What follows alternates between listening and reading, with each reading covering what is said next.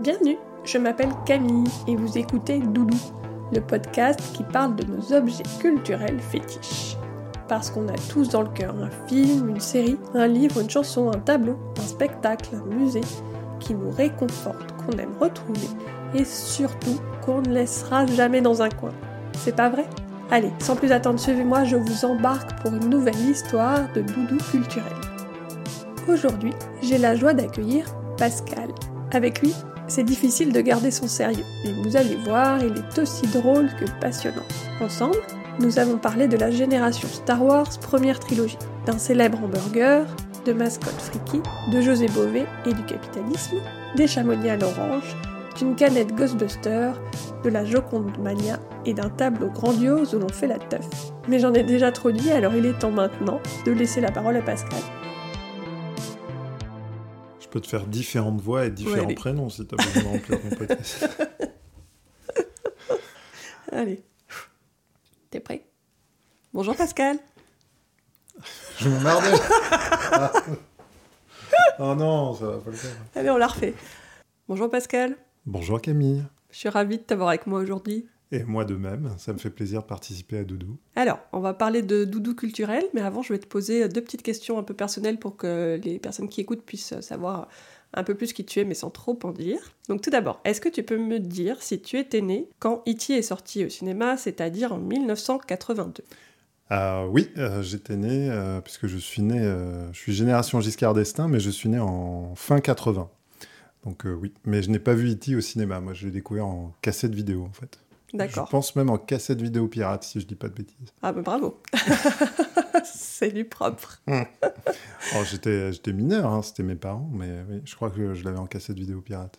Tu te rappelles vers quel âge tu l'as vu à peu près? Non, pas directement. Je- je- j'ai un vrai souvenir du, du premier Star Wars en cassette vidéo quand je devais avoir euh, 4-5 ans. Et je crois avoir vu le retour du Jedi. J'ai le souvenir d'avoir vu le retour du Jedi au cinéma. Mais alors, E.T., non. euh, je pense dans ces eaux-là, euh, ouais, je dirais euh, ouais, 5-6 ans. Ouais, je pense par là. ouais. Alors, qu'est-ce que tu fais dans la vie? Alors, actuellement, je suis illustrateur euh, freelance. Voilà, ça, c'est mon activité principale. Et sinon, euh, père de famille, on va dire. si- D'accord, c'est un métier. Ah oui, c'est un métier. C'est un métier qui compte pas pour la retraite, mais c'est un métier. ouais. tu dessines quoi comme type de dessin? Euh, c'est souvent des univers autour de la robotique, les machines, euh, je dirais l'univers des garçons des années 80, tout ça. Mais j'aimerais bien que ça, ça soit dégenré, on va dire. Et voilà, c'est un univers euh, qu'on associait plus au monde des garçons, même si euh, euh, j'ai des filles et elles ont plaisir à les colorier, donc je, me, dis que ça parle à tout le monde. C'est quoi qui t'inspire? T'as des, des choses qui t'inspirent un peu de la science-fiction ou... Je pense que c'est lié à. D'abord, j'ai découvert euh, au, niveau, euh, au niveau univers graphique et euh, licence, on va dire, j'ai- baigné dans. Je suis la génération Star Wars, première trilogie, comme on dit. Donc c'est vrai que j'ai vu euh, et j'ai cru, hein, j'ai cru voir voler des vaisseaux, des- tout ça. j'ai mis du temps. Ouais, voler non, des vaisseaux. oui, oui. En fait, j'ai- j'ai vraiment eu la- la- le, le double effet qui se coule, on va dire, sur euh, cet univers-là. C'est que au début, j'y ai cru. Et ensuite, j'ai été émerveillé de savoir comment ça avait été fait. Enfin, les deux m'ont émerveillé de deux façons différentes. C'est-à-dire le- l'imaginaire et le réel. Je trouve d'ailleurs, récemment, j'ai vu encore sur Disney Plus un documentaire sur la création des effets spéciaux, d'ILM, tout ça, pour Star Wars notamment. Et, même eux, ils ne savaient pas ce qu'ils faisaient. Donc il y a vraiment euh, la folie générale autour de tout ça, dans l'imaginaire et dans, la technique, ouais, ça, esthétiquement, ça, me parlait. Et je pense que c'est générationnel parce que j'ai découvert la SF visuelle avec Star Wars avec euh, un effet assez nouveau, c'est qu'ils ont voulu euh, dégrader les maquettes. Si on regarde bien les, films de science-fiction avant, les maquettes sont très propres, les vaisseaux sont très polis, très brillants.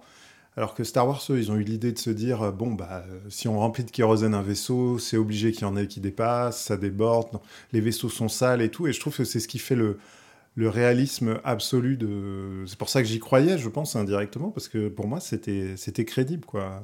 Beaucoup plus crédible que les vaisseaux qu'il y a eu juste avant. euh, Même le vaisseau de Star Trek a toujours été trop propre pour moi, et je pense que c'est pour ça, quoi. C'est un univers qui m'a parlé, et puis c'était large, quoi. C'était. euh, J'ai pas découvert le Seigneur des Anneaux enfant, je l'ai découvert très tard, et je- j'ai compris et je comprends la, magie d'un d'un- d'un si grand univers euh, qui paraît crédible, quoi. Même Mhm. si, bon, quand on gratte un peu, il, y a toujours la même famille. oui. c'est toujours la même famille, on croise les mêmes dans tous les bars de la galaxie. Mais Oui, c'est euh, vrai. Ça, ça commence petit à petit à se développer, mais, euh, mais c'est vrai qu'à l'époque, ouais, moi je trouvais ça dingue, je trouvais ça immense. Alors, on va rentrer dans le vif du sujet. J'ai hâte. Je sais que c'est une question qui est pas facile pour toi parce qu'on en a parlé un petit peu avant. Est-ce que tu peux me dire, si tu devais choisir, quel serait ton doudou culturel préféré? Bah, comme tu me l'as dit, euh, comme tu es en train de me le dire, euh, c'est vrai que c'était pas facile parce que je suis pas quelqu'un de nostalgique. J'ai toujours euh, regardé devant et, et j'ai cherché quel élément culturel avait pu marquer ma vie ou en tout cas être assez présent pour. assez présent pour m'accompagner jusqu'à aujourd'hui. Alors je rigole parce que j'avais deux idées en tête. Bah, Après, tu pourras me parler des deux, hein, on a le temps. Oui, il y en a une, je pense que je serais coupé au montage, mais Ah bon? Il y avait le Big Mac. D'accord. Parce que c'est vrai qu'au final, c'est un, un- un- élément qui a accompagné euh, ma vie de- depuis ma tendre enfance et les gens qui me connaissent aujourd'hui sachent, connaissent pardon, ma, ma, ma, ma, passion. C'est un objet fétiche, on va dire. J'ai connu l'arrivée de McDonald's. Je me souviens encore d'avoir mangé mon premier McDonald's où j'étais quand c'était. euh, qui me l'a offert C'était ma tante. Elle l'avait ramené du, du McDonald's des Champs-Élysées et à l'époque, on habitait loin de Paris. Euh, parce que, alors, je suis né à Paris, j'ai vécu une partie à Paris, et ensuite, euh, mes parents sont, sont partis un peu s'éloigner euh, dans le Val d'Oise. Mais euh, avec toujours euh, mon père travaillant à Paris, euh, on faisait souvent des allers-retours à Paris le week-end, et ça, c'était quand même euh, ma ville de cœur. Et euh, ma tante, une fois, est revenue avec. euh, je m'en souviens très bien. euh, je sais, je sais ce que tu te dis, parce qu'on se connaît. Il faut dire quand même qu'on se connaît. Tu te dis, mon Dieu, il est en train de me faire une digression. Une digression il m'a toujours pas dit son doudou. Qu'est-ce qu'il va me faire j'ai Ah des jours de montage. Big Mac, maintenant il faut assumer. Ouais, ouais, mais j'assume, mais je peux te le dire. Je m'en souviens très bien, c'était un Happy Meal, et à l'époque, le Happy Meal, c'était un bateau rouge et bleu en plastique, qui devait être vraiment très, très moche. Dans mon souvenir, c'était euh, c'était le, Normandie, quoi. C'était magnifique, et, on l'ouvrait, et à l'intérieur, il y avait le, menu, et je m'en souviens encore, ça m'a marqué, c'était... euh, Alors, il y a un terme qu'emploient les, Américains maintenant, c'est mind-blowing, mais j'ai eu comme... euh, je me suis dit, mais c'est c'est génial, quoi. Un jouet dans lequel il y a de la nourriture, et en plus, c'est trop cool. Il y avait des gâteaux. Encore à l'époque, euh, McDonald's avait des mascottes. McDonald's, ils n'ont jamais été très forts dans les mascottes. J'ai lu récemment qu'ils ont quand même eu deux, trois tentatives ratées avant d'arriver à Ronald, qui pour moi Ouais, n'est pas une Ronald, non il faisait un voilà. peu peur aux enfants quand Et ils même, l'ont hein. quand même retiré parce que ouais, c'était un- il était un peu freaky. Mais il y avait toute sa bande de potes et on se dit mais, mais qui qu'est-ce qu'ils ont pris pour inventer le- l'homme euh, Il y avait le cheeseburger, le, le voleur, le c'était un mélange de personnages loufoques. Euh, Il y en a un que j'appelle Jean-Michel que j'ai en, en figurine, une espèce de glouton. euh. Non mais il y a rien qui il y a rien qui tient. On se demande comment ils vivent, où ils se sont rencontrés, dans quel monde ils sont. Et puis à chaque fois, ils ont essayé de développer l'univers. C'était n'importe quoi. Et ouais, ça, ça m'a marqué. Et, euh, et bah oui, c'était. euh, Il y avait le, le graphisme, il y avait euh, l'objet, il y avait la. Je dirais le, génie de le, génie de, de l'objet. Puis après, j'ai j'ai eu la. Donc, euh, comme je disais, à cette époque-là, je vivais dans, dans le Val d'Oise avec mes parents et on est allé dans un des premiers McDonald's autour de chez nous qui était à Cergy-Pontoise. D'ailleurs, pour y aller, on passait devant Mirapolis, pour ceux qui ont connu. On passait devant le mammouth. Il y avait le mammouth d'un côté de la route et de l'autre côté, il y avait Mirapolis. Deux choses qui ont disparu. Et, euh, donc, euh, je me souviens, et c'était dingue parce que j'étais en train d'y réfléchir pendant que tu me parlais, et tu vois que je suis parti sur autre chose, mais j'étais en train d'y réfléchir. En fait, McDonald's, il faut voir que quand moi j'ai connu dans les années 80, McDonald's, c'était les États-Unis. Et en France, c'était François Mitterrand. Et en fait, McDonald's aujourd'hui, ça se veut le resto populaire. euh, venez comme vous êtes, qui que vous soyez, quoi que vous soyez, vous êtes la bienvenue. Mais à l'époque, McDonald's, finalement, c'était un restaurant qui prônait l'américanisme indirectement, la culture américaine. Et la culture américaine n'était pas du tout aimée euh, des, milieux sociaux les, plus défavorisés, parce qu'en fait, pour eux, c'était les milieux ouvriers. Les milieux ouvriers, eux, ils se tournaient plus vers... euh, bah, à l'époque, il y avait les deux blocs, hein, URSS, Amérique. Et euh, on était plus dans une culture où les, les, milieux sociaux se tournaient plus vers l'URSS, vers, vers une autre façon de voir le monde. Donc, ce qui fait que quand on allait chez McDonald's, bah, souvent, d'abord, c'était c'était pas du tout un restaurant cool. C'était, euh, il y avait de la musique classique. Moi, je me souviens que dans, dans celui où on allait, il y avait de la musique classique. C'était plutôt chic. C'était plutôt même, euh, ouais, c'était une sortie de restaurant particulière. Et c'est fou comme petit à petit, euh, comme avec la mondialisation, bah, bah, cette marque qui, quand elle est arrivée en France, elle était un peu mal vue, parce qu'à l'époque, tout ce qui venait des États-Unis était, était mal vu, s'est transformée petit à petit en, en marque de, de, tout le monde, où tout le monde peut y aller, où tout le monde peut y trouver sa place. je ne travaille pas pour McDonald's, hein, je veux dire. Non, non, mais je, Ce podcast je suis enjoué. je suis enjoué quand j'en parle, mais... Non, non, mais c'est marrant. Moi, moi, mon premier contact avec McDonald's, c'était euh, c'était pas le mauvais resto étudiant ou euh, c'était vraiment un truc. Il y avait de la musique classique. On était assis dans des fauteuils hyper confortables euh, en cuir. Et d'ailleurs, je me dis, c'est ouais, c'est quand ils sont arrivés, ils ont vraiment voulu marquer le coup en disant, regardez, c'est alors que quand je, je, connais maintenant un peu plus l'histoire de la marque, la construction, comment ça a été fait, bah finalement, je pense que c'était une façon de c'était une façon de, plaire à un public européen. Ils avaient une vision des, de, de l'Europe sûrement, qui se disaient, oh là là, c'est des restos chics et tout, il faut y arriver avec un certain luxe, un certain standing. Et donc, c'est vrai que ouais, c'était marrant. Il y, avait des, il y, avait des, concerts de violon. Enfin, il y avait personne qui jouait. Des concerts de violon Non, mais il y avait personne qui jouait. Mais c'est comme quand tu vas dans un parking où tu as des solos de violon incroyables. Bah là, il y avait ouais, une ambiance musique classique et tout. Euh, c'était. Euh, et euh, ouais, ça, ça c'est fou comme ça a évolué. Quoi. Bon, bref, ça, c'était pas le doudou que j'ai choisi. Mais on sent que ça compte pour toi quand même. Ouais, ça, ça compte pour moi parce que hum, je pense, bah, déjà McDonald's, euh, enfin McDonald's, oui, je prends bien l'exemple de McDonald's. D'abord, euh, c'est une marque que j'ai donc connue à travers la nourriture. Ensuite, c'est une marque que j'ai suivie euh, culturellement parce que c'est. Moi, ça me fascine. je suis assez fasciné par ces, ces empires qui arrivent à, tenir malgré le temps, l'époque et les, changements de mode, en fait. Euh, ouais, ils ont réussi à, passer de, de, ce côté resto un peu euh, euh, junk food. À un moment, moi je me souviens quand ils ont commencé à. Alors, j'étais offusqué la première fois que j'ai vu afficher des, des panneaux de, de, carottes géantes sur, euh, en rentrant dans un McDonald's. Je me suis dit, mais qu'est-ce qu'ils sont en train de faire Je viens pas, ça, viens pas ici pour ça. Bah, tu viens pas pour ça, tu viens pour les frites, tu viens pour. Mm. Euh, mais qu'est-ce qu'ils mettent des carottes, des salades? Mais, j'étais choqué. Visuellement, ça, ça, me, ça me heurtait. Alors que je suis le premier aujourd'hui à ne prendre que la salade, les carottes, les petites pommes à découper. Puis moi, je me rappelle encore à, l'époque où, où des gens venaient pour démonter des McDonald's, quoi. José Bové, tout mhm. ça, c'était vraiment euh, quelque chose. Alors qu'aujourd'hui, dans leur publicité, ils ont un côté, euh, c'est presque, c'est grâce à eux que l'agriculture française existe encore. C'est oui, qu'on mange bien. Voilà. c'est grâce à eux. Je, trouve ça fou cette euh, cette. Mais ça, je pense que c'est la force du capitalisme d'une certaine manière, c'est que tu dois toujours faire de l'argent et tu n'as pas de conviction. C'est-à-dire que si demain, si demain euh, ce que les gens veulent, c'est l'antithèse de l'ADN de la marque McDonald's, eh ben, ils te le feront, il n'y a pas de souci. Si demain plus personne ne veut de burger, ils feront des salades, et puis si demain ils veulent des tacos, ça sera des tacos. D'ailleurs, on le voit, bon, ils ont un peu de mal à, bouger, hein. ça fait longtemps quand même qu'on est sur des mêmes, euh, les mêmes sandwichs et, et, tout ça. Mais... Oui, mais est-ce que toi, tu te retrouves encore aujourd'hui par rapport aux souvenirs que tu as de ton enfance Oui, euh, d'une certaine manière, j'y retrouve. Euh, alors, je, pense souvent, alors ça n'a rien à voir au niveau culinaire, et c'est pas du tout le propos du film, mais je pense souvent à la ratatouille de, Rémi dans, le Pixar de Ratatouille, ce côté. Euh, la recette n'a pas changé depuis mon enfance, donc mhm. c'est peut-être la, seule chose qui n'a pas changé. La recette du Big Mac Ouais, par exemple, je prends la recette du Big Mac parce que les autres sont arrivés après, mais, mais je dirais même pour être plus précis, le, cheeseburger du, Happy Meal, qui est vraiment celui que tu découvres enfant en général. Sauf si tu es vraiment glouton. Mais... Euh, et donc celui-là n'a pas changé, quoi. N'a pas changé.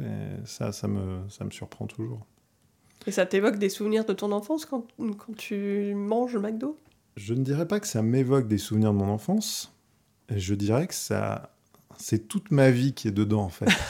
Parce que pour moi, un souvenir d'enfance, c'est quelque chose que tu euh, n'as pas connu ou retrouvé depuis tellement longtemps que, tu as découvert un, tu vois, un souvenir d'enfance au niveau culinaire? Enfin, culinaire. Non, mais je devrais pas dire culinaire parce que la, phrase qui va suivre, je vais me faire démonter. Mais euh, qu'on soit bien d'accord, j'ai eu la chance dans ma vie de manger dans les plus grands restaurants. j'ai vraiment, euh, je ne mange pas que ça et je ne compare pas ça Euh, ça n'a rien à voir. Mais bah, par exemple, les chamonix, que j'ai pas du tout Oh. envie de regoûter, tu vois. Mm. Ces petits gâteaux fourrés à l'orange pour ceux qui connaissent Oui, pas mais ça, c'est un mauvais souvenir d'enfance. Non, c'est pas un mauvais souvenir. J'ai mangé des boîtes entières quand j'étais Ah bon enfant. Ah bah écoute. Mais aujourd'hui, j'aurais aucune envie de le regoûter, même en me disant Ah, ça va être un souvenir de mon enfance. Mais euh, alors que le Big Mac, finalement, je, je l'ai mangé à tous les moments de ma vie. Je crois que j'en ai même mangé au Nouvel An ou à des Noëls. Oui, mais c'est parce que c'est le seul euh, restaurant ouvert le 1er janvier. euh, Et Ah quand oui. t'es euh, un peu en même gueule quand il y a de le bois, tu Covid. vas. quand il y a le Covid, ils sont toujours là. C'est, Non, mais c'est vrai que c'est. Oui, c'est. c'est- il y a une... Si je devais parler de palais mental ou palais gustatif, c'est un endroit où je peux y mettre des, des souvenirs, je peux y mettre des, des idées. C'est, comme une bibliothèque ou un, un cabinet secret. Voilà, c'est, c'est quelque chose où, d'ailleurs. euh, je ne sais pas si je dirais que c'est un souvenir d'enfance euh, récurrent, de, de bonheur, mais c'est euh, c'est une sécurité, oui. Une sécurité, un- un- une sécurité mentale, une sécurité. euh, et je dirais culturelle doudou, aussi, un parce que. doudou. Hein? Un doudou. oui, oui, un doudou. Et je dirais aussi artistique indirectement, parce que dans, dans toutes les influences que j'ai pu avoir et dans tous les univers que j'ai pu avoir, il y, a- il y a eu quand même ce, fameux jouet McDonald's qui, qui depuis remplacé par, euh, par du carton à monter. Et, et donc on, mais mais j'ai découvert euh, beaucoup d'œuvres culturelles euh, destinées aux enfants à travers les, les, les jouets McDo. Quoi. Je me souviens. Comme quoi, par exemple? Bah, par exemple, enfant, je me souviens qu'avant qu'un Disney sorte, tu étais impatient parce que tu, tu trouvais les jouets. euh, J'ai le souvenir des jouets dans, dans le, dans le Happy Meal avant d'aller voir le film. Quoi. Donc, euh, Tu Mhm. pouvais te faire euh, ton propre film, te dire ah, qu'est-ce que c'est, à quoi ça sert. Et, et d'ailleurs, à l'époque, je trouve. euh, les jouets, euh, mais bon, ça, euh, depuis, je, je sais un peu mieux pourquoi, mais les, les jouets de. Les, les- pardon. Les produits dérivés, souvent, sont produits très longtemps à l'avance, euh, avant la sortie des films. Et ce que j'ai toujours trouvé génial chez McDo, c'est que les, les jouets étaient très souvent très proches euh, de, de- du style artistique du départ euh, du projet. Donc c'est des jouets qui ont bien vieilli. Alors qu'à l'époque, j'ai le souvenir de certains jouets, euh, genre Star Wars et tout ça, où ça n'avait rien à voir avec la choucroute. Mhm. Les, les jouets Jurassic Park, les, les personnages ne ressemblent pas du tout aux, aux héros de, du film, quoi, parce qu'ils ont été faits bien avant et qu'ils ne savaient même pas qui était au casting, donc ils ont, ils ont pris des têtes un peu au pif et tout. Alors que McDo, quand on avait Polochon de la petite sirène, là, c'était vraiment Polochon de la petite sirène, quoi. Il n'y avait aucun doute. Ça y est, on savait un peu euh, Ursula, tout ça. Moi, je me souviens, les jouets la petite sirène, mais j'étais comme ça, un dingue. pas, pas parce qu'il y avait un partenariat avec Disney ou. Oui, bien sûr, ça faisait partie du modèle économique du film, euh, les, les produits dérivés dans. C'est un peu, euh, bah, c'était un peu pour attraper les enfants aussi, hein, c'est sûr. Mais enfant, quand tu le regardes avec la, la naïveté que tu peux avoir, c'était trop cool, quoi. C'était, c'était chouette jouet, quoi. J'ai, de souvenirs de, de chouettes jouets, ouais, que j'ai gardé longtemps. T'en as encore? Alors euh, aujourd'hui, non, hélas, à cause des moultes et moultes déménagements, j'ai j'ai tout perdu. Mais alors, pendant très longtemps, j'ai gardé. Alors là, attention, parce que c'est pas McDo, c'est Burger King. Mais en plus, à l'époque, aller chez Burger King, c'était risquer sa vie. C'était avant que ce soit branché et qu'ils disparaissent de la France et qu'ils reviennent. J'avais une canette Ghostbuster. Et dans la canette, il était, enfin, soi-disant dans la canette, il était écrit euh, qu'il y avait un fantôme. Donc je ne l'avais jamais ouverte et j'avais gardé la canette. Le truc horrible Et- pour les gamins. Oui, mais alors c'était les. Il y a un moment, ça a été une mode parce que j'avais aussi une canette avec l'air de Paris. Et je crois que c'est revenu à la mode d'ailleurs. Il n'y a pas très longtemps, quelqu'un a relancé des trucs comme ça. Donc c'était de l'air de Paris. euh, Ma mère m'avait donné ça. J'avais l'air de la Tour Eiffel en, en conserve. Et donc j'avais la canette Ghostbuster avec euh, bah, le, le logo de. Le logo, puis ça devait être une mini canette. euh, Ça n'a pas dû être compliqué à fabriquer. C'était très malin d'ailleurs. Mais alors, euh, je m'en souviens, je me souviens que c'est un de mes anniversaires, il y a un copain qui l'a ouvert et qui a ouvert la, qui a ouvert la canette et ça a été le drame quoi. J'ai eu la peur de ma vie parce que je me suis dit il a libéré un fantôme dans ma chambre quoi. Et j'ai flippé plusieurs jours. et bon, pourtant j'avais 10 ans, hein, c'est pour dire que j'ai été naïf longtemps. Écoute, c'est bien. Ton imaginaire fonctionnait encore. Bah ouais, après, je dirais, je suis une génération où il y avait encore des films euh, sur les fantômes avec des expériences. euh, Il y avait, il y avait encore, euh, bah, il y avait Mystère à la télé. C'était encore une époque où, en fait, c'est, j'ai, été, j'ai eu une adolescence dans la période où ça a été un, un vrai business, le, le monde des fantômes. Post-Ghostbusters, d'ailleurs, il y avait plein d'émissions à la télé, La Dame Blanche, tout ça. Et toi, tu regardais tous ces films de fantômes ou, ou ça te faisait peur et, tu regardais pas du tout? Alors, Ghostbusters, je l'ai beaucoup regardé, mais pas pour les fantômes, pour Sigourney Weaver. Ah oui, d'accord que je n'étais pas insensible à, ses charmes, euh, enfant. Parce que, pareil, étant... Parce que tu regardais Alien aussi, déjà? Euh, Non, Alien... Alors, non, Alien... Euh, Alien alors, Alien, j'ai eu un mauvais contact. premier mauvais contact. C'était chez une nounou et c'était un des grands frères qui regardait ça. Et la scène des pattes m'a un peu... enfin, pour ceux qui n'ont pas vu le film, il y a, y a un des personnages qui est... Qui, qui, se fait inséminer par un alien et, euh, et, on, découvre, euh, on découvre la chose au moment d'un repas. Et je crois qu'il dit un truc du genre ah, J'ai du mal à manger mes pâtes. Et puis, euh, bon, il y a un truc assez glauque qui arrive à l'écran. Donc, ça, je l'ai vu enfant. Ouais, ça, je m'en souviens, ça m'a marqué. Et j'ai pas spécialement eu envie de, de voir Alien ensuite. Mais j'étais dans une époque de l'exploitation. Je, alors, je, dis ça parce qu'en plus, en ce moment, j'ai pris l'abonnement. Ça n'a rien à voir. Mais je reviens au sujet, il hein, ne faut pas s'inquiéter. je m'inquiète pas. J'ai pris les, le mois gratuit Paramount Plus qui permet d'avoir accès à, la, tous les films produits par la Paramount, qui est un studio qui m'a marqué enfant avec la montagne. Indiana Jones, quand même, où ils avaient, pour démarrer euh, les aventuriers de l'Arche perdue, ils avaient retrouvé une montagne identique pour faire un fondu du logo Paramount sur euh, la montagne. Excusez-moi, j'ai le nez qui coule. J'ai essayé de faire ça discrètement, mais non.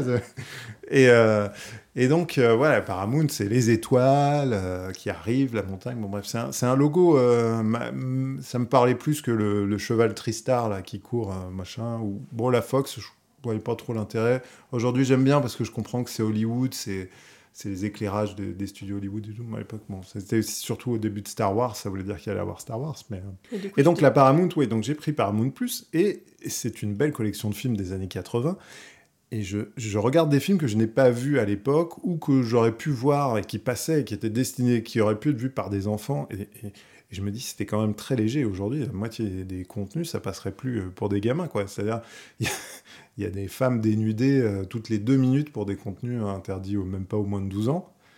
Euh, tranquillou bilou. Euh, oui, mais dans les années 80, on regardait tout ça. Bah, il y avait le collar au choix à la télé. Oui, oui, non, non, mais c'est pour ça que je, dis finalement, si Sigourney Weaver, un personnage comme ça, je pense dans un film. Alors, je sais pas si SOS Fantôme était vraiment destiné aux enfants ou si c'est ou si c'est un effet secondaire du, film, enfin, je sais pas, un dommage collatéral, je sais pas comment on pourrait dire, qui, fait que c'est devenu un film de gamin parce qu'ils ont fait les jouets et tout autour de la licence qui, font que bah, c'était quand même un film du SNL, donc c'était pas destiné aux enfants, c'était quand même un film comique pour adultes, mais vu par des enfants. Et euh, bah, c'est vrai que oui, il y avait, il y avait une sexualité, euh, il y avait des gags euh, hyper sexuels dans Ghostbusters que je ne comprenais pas à l'époque, que j'ai compris plus tard, et je me suis dit, ouais, c'est quand même, c'était chaud quand même. Enfin, c'était chaud. Bill Murray est chaud, quoi. Mais, euh, Bill Murray est chaud. c'est Bill Murray, quoi. ok.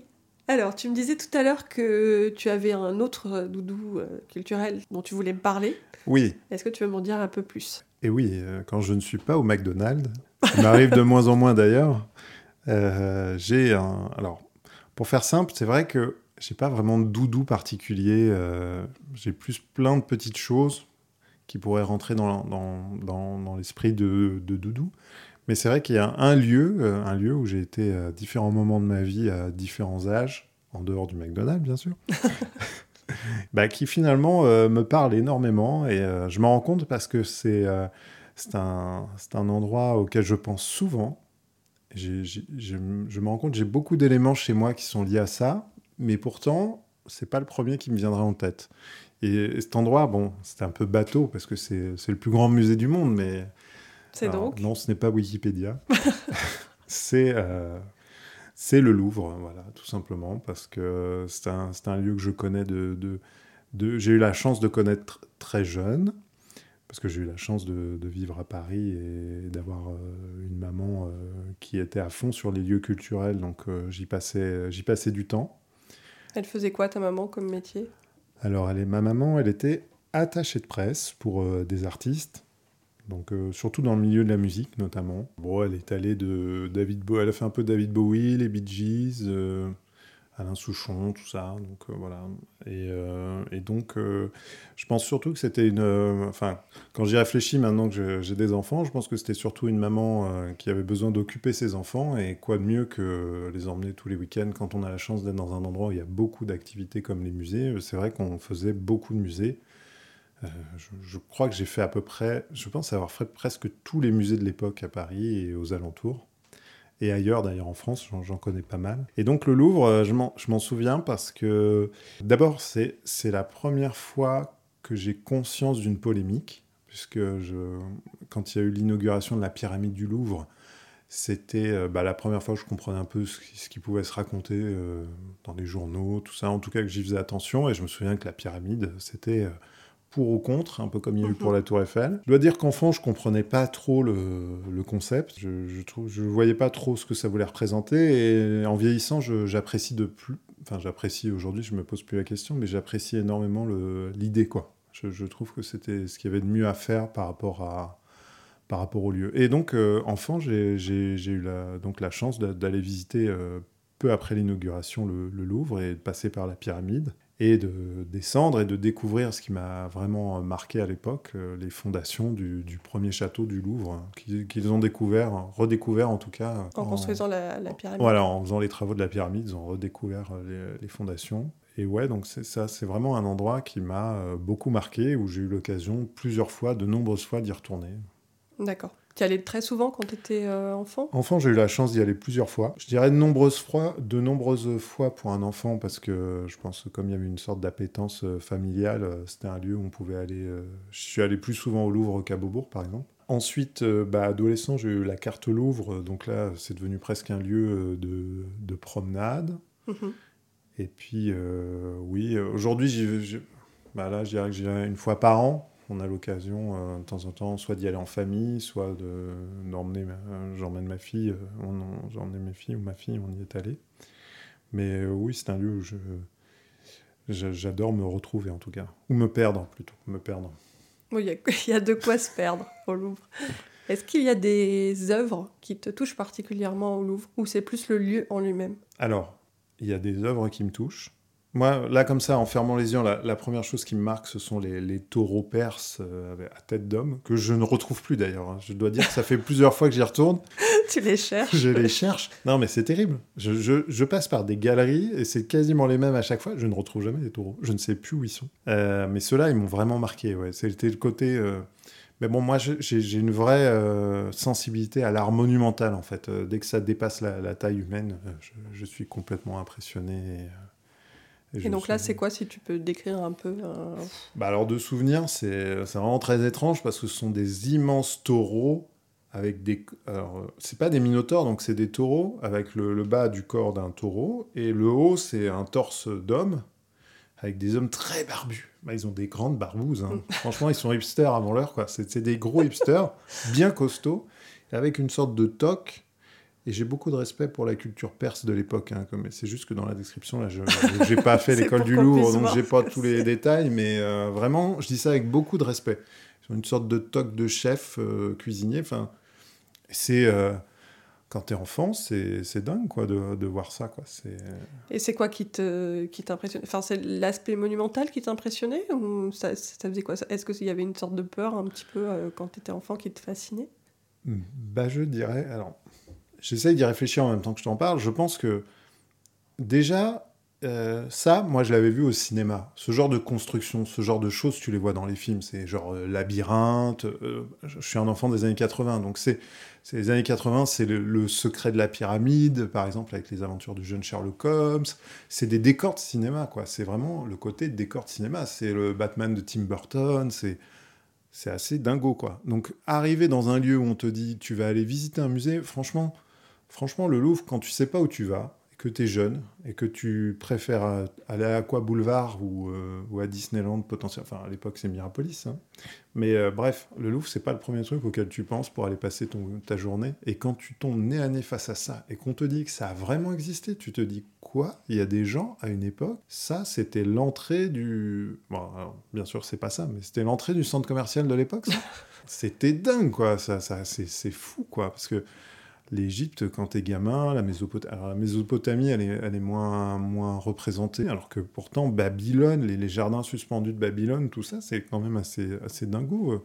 Et là, tu vois juste deux taureaux qui étaient sûrement, enfin, je dis ça de mémoire, donc je dis peut-être une grosse bêtise, mais en gros, c'était le, porche d'entrée d'un bâtiment, quoi. Et tu dis, waouh, c'est dingue complètement dingue. Après, je dirais que plus tard, ça a été euh, la peinture. C'est notamment bah, la Joconde, là, ça m'a marqué euh, parce que euh, il commence. Alors, ça avait déjà eu lieu, mais il y avait une vraie Joconde mania, je pense, à cette période-là, et c'était un tableau, c'était un tableau incroyable. Qu'est-ce qui te fascinait, toi, personnellement? Bah, D'abord, elle était peinte par un, elle était peinte par Léonard de Vinci, qui, des enfants, pour moi, était un, alors on dirait un geek aujourd'hui, j'en sais rien, ou un nerd, mais c'était le, personnage célèbre qui était le, plus fou quand on était euh, gamin, quoi. Enfin, il inventait, il, avait des il faisait des inventions, il faisait de la peinture. Euh. Moi, quand j'étais enfant, il y avait deux grands personnages comme ça qui étaient je dirais pas à la mode, mais qui te marquait quand tu étais gamin, c'était Mozart, parce qu'il y avait eu le film Amadeus.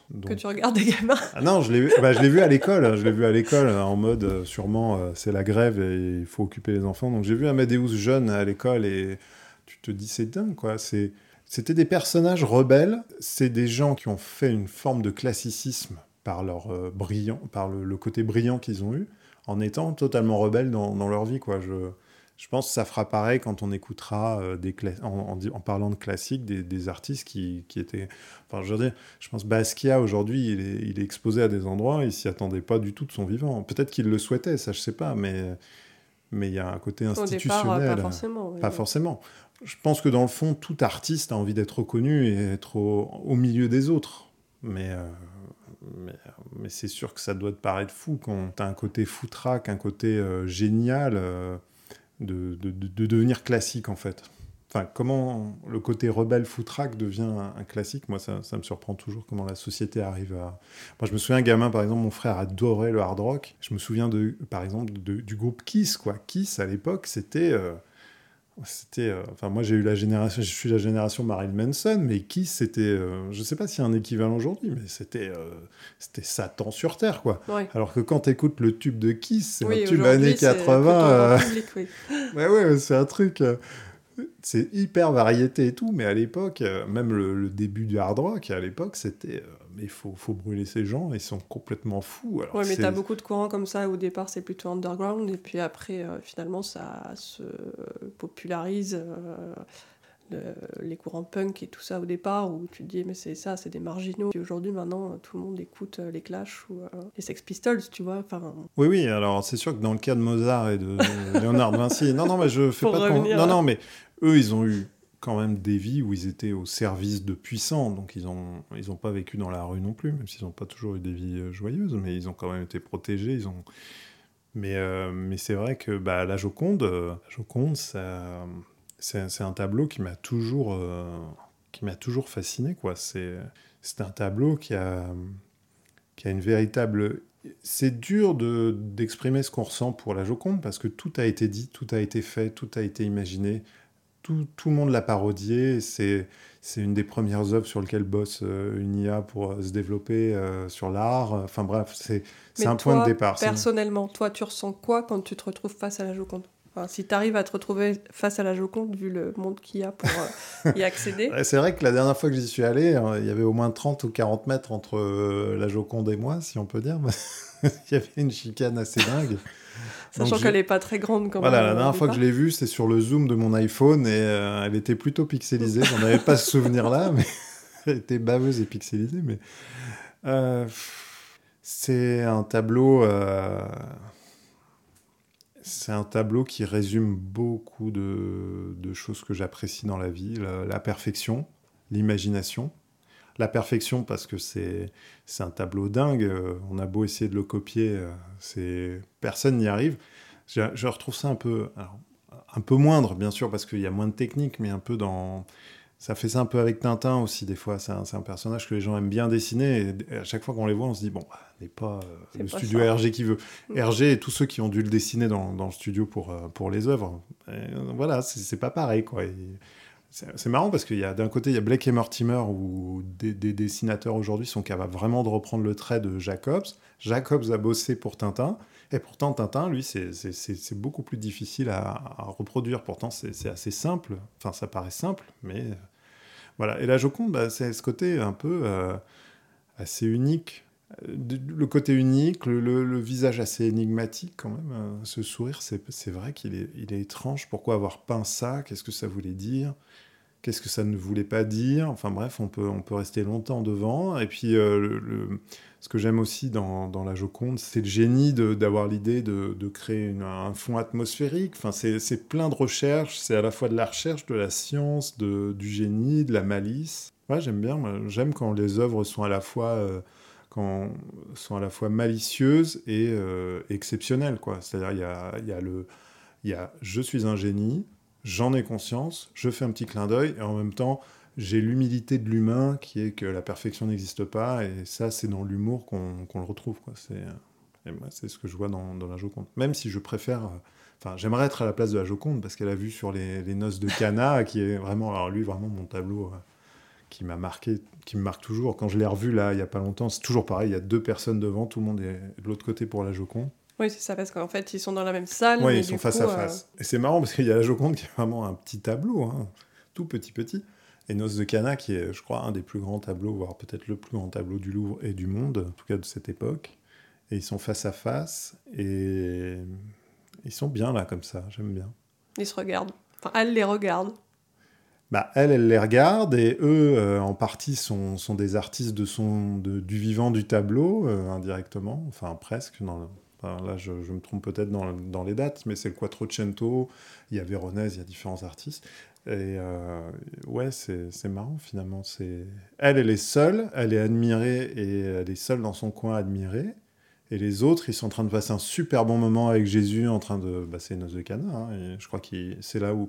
Alors, je, je, suis, je suis pas très bon en théologie, je vais pas dire de bêtises, mais euh, c'est là où il transforme l'eau en vin, je crois, parce qu'il arrive les mains vides et euh, il dit bah, Oui, alors ça, je vais pas pouvoir t'aider. Voilà, je crois qu'il transforme l'eau en vin, donc la soirée, elle est complètement euh, what the fuck, quoi. Mhm. Et donc, ils font tous la fête, il y a une super ambiance, il y a l'air d'avoir de la musique et tout. Non, mais franchement, c'est. C'est le tableau de la bonne soirée, quoi. T'as envie d'y être.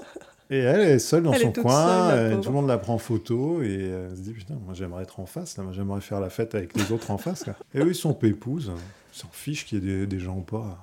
Euh, il y a quelque chose que je voudrais te demander parce que quand même tu m'as dit que tu as découvert tout ça enfant, mais je pense que tous les c'est pas donné à tous les enfants du coup de savoir qui est Léonard de Vinci. Enfin, toi tu voyais ça comme une personne exceptionnelle. Est-ce que c'est lié à ton environnement familial, à ta mère ou tes parents en général? Tu baignais dans un, un, milieu artistique, culturel qui fait que tu avais cette sensibilité là euh, Oui, alors ça, je pense que déjà il y a eu un terreau. J'ai des parents très cultivés très passionnés par la culture, qui ont deux façons différentes de l'exprimer. J'ai un père qui est plus, euh, je dirais, plus discret. Souvent, ça m'arrive quand on parle, on parle de, sujets comme ça, de me rendre compte qu'il est, euh, qu'il est très à l'aise sur le sujet, qu'il s'y connaît bien et qu'il aime beaucoup euh, parce que la question a été posée. il n'est pas très démonstratif. Enfin, en tout cas, il, est plutôt timide ou discret là-dessus. Et par contre, j'ai une maman qui, elle, était, enfin, qui est toujours très, euh, très porté sur la culture. Oui, j'ai eu des encyclopédies à la maison très tôt, j'ai eu des, livres sur la peinture. Elle a toujours euh, essayé de nourrir ma curiosité euh, dès que c'était possible. Après, je pense, je, le redis, je suis un enfant des années 80 et on, est, on a l'enfance et on a la jeunesse de son époque. Je suis. je pense que c'est une génération fortement tournée sur la consommation des enfants c'est ce qui était aux États-Unis dès les années 70 qui est arrivé avec nous euh, dans les années 80. Et donc, il y a eu de plus en plus de contenu culturel adapté aux enfants, de, livres pour enfants, euh, Gallimard Découverte.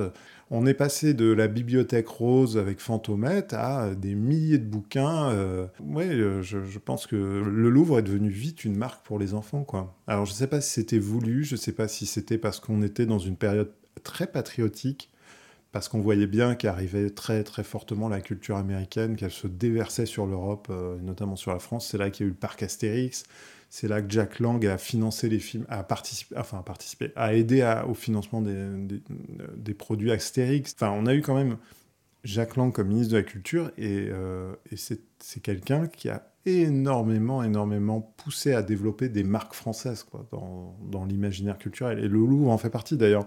J'ai racheté il n'y a pas longtemps, parce que ça a été réédité, c'était à l'école des loisirs, un livre que j'avais acheté la, la fois où j'avais visité la première fois le, le, Louvre pendant la, à l'inauguration pardon, de la pyramide. Et c'est, euh, ça s'appelait la, la, peur du Louvre. C'est un livre qui a été réédité récemment et c'était un livre dont vous êtes le héros. Alors bon, ça c'est une marque, mais disons c'est un livre où on, on, choisit, on fait des choix dans les pages pour... Euh, résoudre un mystère.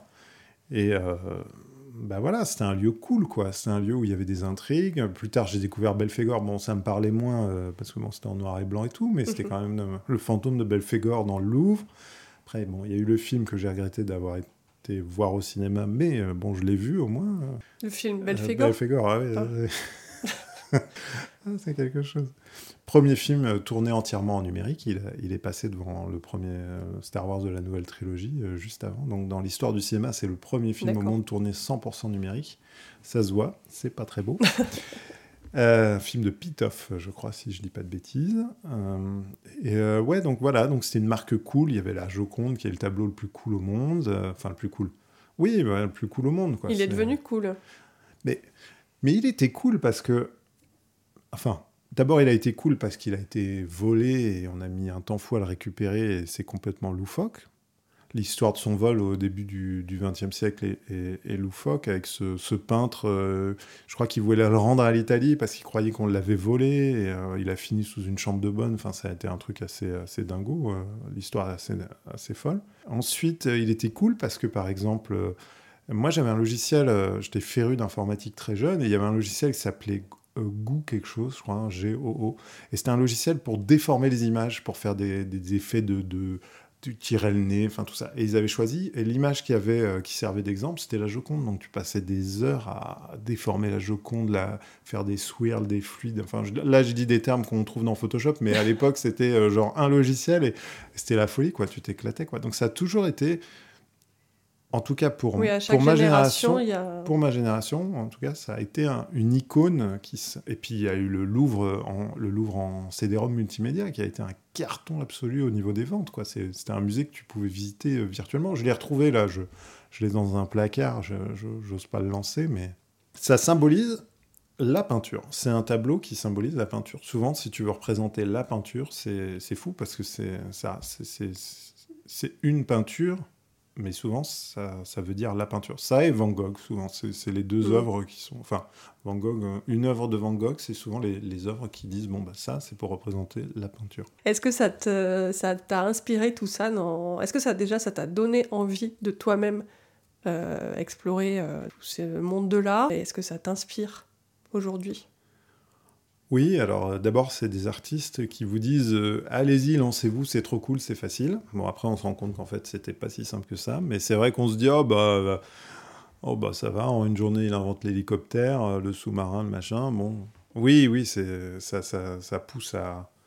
Quand on a une fibre pour ça, je pense que quand on est sensible au sport, par exemple, je pense qu'il y a des, des, des, sportifs, pareil, qui doivent donner l'impression de se dire bon, bah, taper dans une balle ou ou sauter de tant de mètres et tout, c'est facile. Bah, moi, j'ai eu cette sensibilité avec l'artistique, quoi.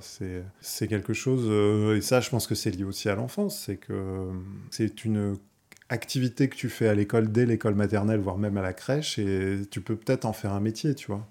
C'est plus dur de se dire à la crèche, j'ai été chaudronnier à la crèche, j'ai continué toute ma vie. Alors que le dessin, le coloriage, ça, tu l'as commencé euh, très tôt, quoi je me souviens encore de mes, premiers dessins euh, en maternelle et ça m'a marqué. Architecte, je pense, si tu commences avec des duplos, là. Je, ouais, tu peux. Je même pense, dessin. Hein. Oui, voilà, mais archi, euh, il y a peut-être des, enfants, euh, voire même organisateurs urbanistes, ou je sais pas comment on dit, hein, ceux qui font la... Là, des fois, quand, quand, je vais à la crèche chercher une de mes filles, je vois des enfants jouer avec les voitures, la circulation et tout. Je me dis, ça se trouve, un jour, il sera adjoint au maire à la. Enfin, il y a, y a, a peut-être des vocations qui commencent tôt, quoi, mais, euh, mais ouais, ouais, ouais c'est. Et toi, ça a commencé tôt, du coup? Oui, bah parce que je pense que j'avais la chance aussi euh, d'être dans, dans, un univers familial où on m'a pas du tout brimé dans, dans une envie artistique, quoi. Peut-être pas assez, même d'ailleurs. On t'a plutôt encouragé. On m'a plutôt encouragé euh, parce que après c'était un peu l'âge d'or. J'étais dans un milieu qui était un peu l'âge d'or où c'était une génération, c'était une génération où toutes les portes s'ouvraient facilement les unes après les autres à chaque étape. Et peut-être que moi, dans le monde dans lequel on vit aujourd'hui, je serais je, je, je, je, je freinerai pas, mais, mais, mais, je pense que j'entourerai tout ça de, de, de, bases un peu solides autour quand même. Mhm. Euh, je pense que, par exemple, euh, un artiste aujourd'hui doit faire les beaux-arts, une école de commerce. Enfin, j'exagère, mais il y a ce côté euh, artiste, c'est bien, mais c'est un milieu tellement défavorisé. Euh, c'est un métier reconnu, mais c'est un métier qui n'existe pas dans beaucoup de têtes. De... Pour beaucoup de gens, c'est pas un métier, ça reste euh, un loisir. Un loisir qui, de temps en temps, doit se faire payer parce qu'on râle, mais euh, ça devrait être gratuit presque. C'est. C'est dur. Hein. Je, je, vois beaucoup d'artistes, de, en tout cas, moi je vois par exemple en tant qu'illustrateur freelance, c'est pas trop mon cas, mais je vois beaucoup de, de, gens sur les réseaux sociaux professionnels qui disent à quel point c'est difficile de demander de l'argent pour un travail et que les gens les regardent comme si c'était mais c'est rien, c'est un dessin quoi, c'est pas du travail. Donc euh, oui. Oui, je ne sais plus à ce que je réponds, mais voilà, on va dire oui. Bah on approche de la fin, alors je vais te poser une dernière question. Euh, si tu devais imaginer un doudou culturel idéal pour toi, qui n'existe pas, mais qui serait, euh, qui serait absolument parfait, je te vois avec tes grands yeux. En général, j'ai la même réaction à chaque fois. Est-ce que tu peux me dire à quoi ça pourrait ressembler? Par exemple, si tu imagines, euh, je sais pas, euh, euh, ça serait un film avec des personnages, je sais pas, des personnages qui existent déjà, mais tu te dis tu peux les mélanger, ou sur telle musique, ou, ou, un tableau qui ressemblera à ça, dans tel style. vraiment quelque chose que, que tu aimerais, tu aimerais, je sais pas, avoir chez toi. Rien que pour toi. Alors déjà, j'aurais pas l'orgueil de dire que ça n'existe pas, parce que je pense que ça, tout existe. J'ai envie de dire, c'est comme avec Internet, tout existe. C'est un objet en particulier ou ça pourrait être un lieu un peu. Euh bah, ça peut être un lieu, oui, si tu veux. Bah, alors, un truc qui. Alors, je vais te dire un truc qui n'a rien à voir avec ma culture, de mes goûts ou quoi que ce soit, mais euh, je, je, rêverais que Poudlard existe. Je rêverais d'un lieu comme ça. Alors, peut-être pas Poudlard euh, particulièrement, mais. Dans cet esprit. Ah ouais, ce côté pièce, tu ouvres, il y a un truc, tu fermes, tu réouvres, c'est autre chose. le côté dédale, labyrinthe. Avec les escaliers qui bougent. Ouais. Bon, les escaliers qui bougent, ça, je vois pas trop l'intérêt, hein, mais. Euh, bah, ça te permet de découvrir des endroits où tu allais pas avant, oui, voilà, t'emmène. Euh. Oui. Bon, ça me paraît bien compliqué en construction et en architecture. C'est beaucoup de boulot pour pas grand-chose. Hein. Il suffit juste de, de, mettre une chaîne avec marqué interdit au public. Mais bon, écoute. Mais euh, ouais, ce côté... Non, ouais, une bibliothèque sans fin. Alors moi, quand j'étais petit, il y avait une pub à la télé, c'était Carte d'or. La dame, c'était souvent la dame à l'époque qui allait dans la cuisine la, dame, il n'y avait plus rien pour ses invités. Ah mon Dieu, qu'est-ce que je vais leur servir? Et hop, elle ouvrait le frigo et carte d'or. Et là, d'un seul coup, elle rentrait dans un monde énorme avec de la glace partout. Elle allait prendre deux, trois petites cuillères, et hop, c'était ses petits bols, elle ressortait. Oh, moi, j'aurais rêvé de ça. Mais, un bon carte d'or Oui, bon alors, ça c'est mon côté gourmand. Un Poudlard avec des, portes qui s'ouvrent et des mondes de glace. Mais j'imagine une, une, euh, ouais, une porte qui s'ouvre sur une Sur un monde de, Big Mac. Non, quand même pas. Pour revenir au début. Non, parce que là, je suis sur la fin de digestion de quelque chose avant, et là, tu vois, c'est l'heure où le Big Mac, là, non. Mais, euh, non, mais un lieu comme ça, où tu, une sorte de bibliothèque où... Euh, tu imagines et alors c'est vrai que c'est pas ça serait moi mon doudou ça serait plus un lieu ouais une bibliothèque tu vois une bibliothèque avec des livres euh, sur tous les sujets qui parlent de tout. Quoi. Tu pourrais passer des heures. Euh, oui, à ouvrir et à découvrir. Euh. Oui, ça s'appelle Internet. Super. Bah écoute, merci beaucoup Pascal. Merci à toi, Camille. Très intéressant. Et si les gens qui nous écoutent veulent voir ton travail, où est-ce qu'ils peuvent le trouver?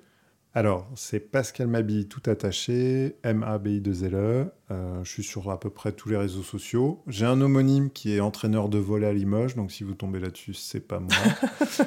Euh, non, parce qu'il a, il a la cote en ce moment. Il a beaucoup d'articles. Je crois qu'il est très bon et l'équipe féminine de volet de Limoges grimpe euh, grâce à lui. Je crois que c'est Limoges.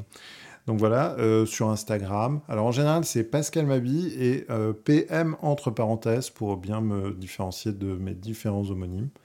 Euh, j'ai un site internet, pascalmabi.com, tout ça. Mais on va dire que je suis plus un artiste à suivre sur la longueur que sur le one-shot parce que j'évolue beaucoup.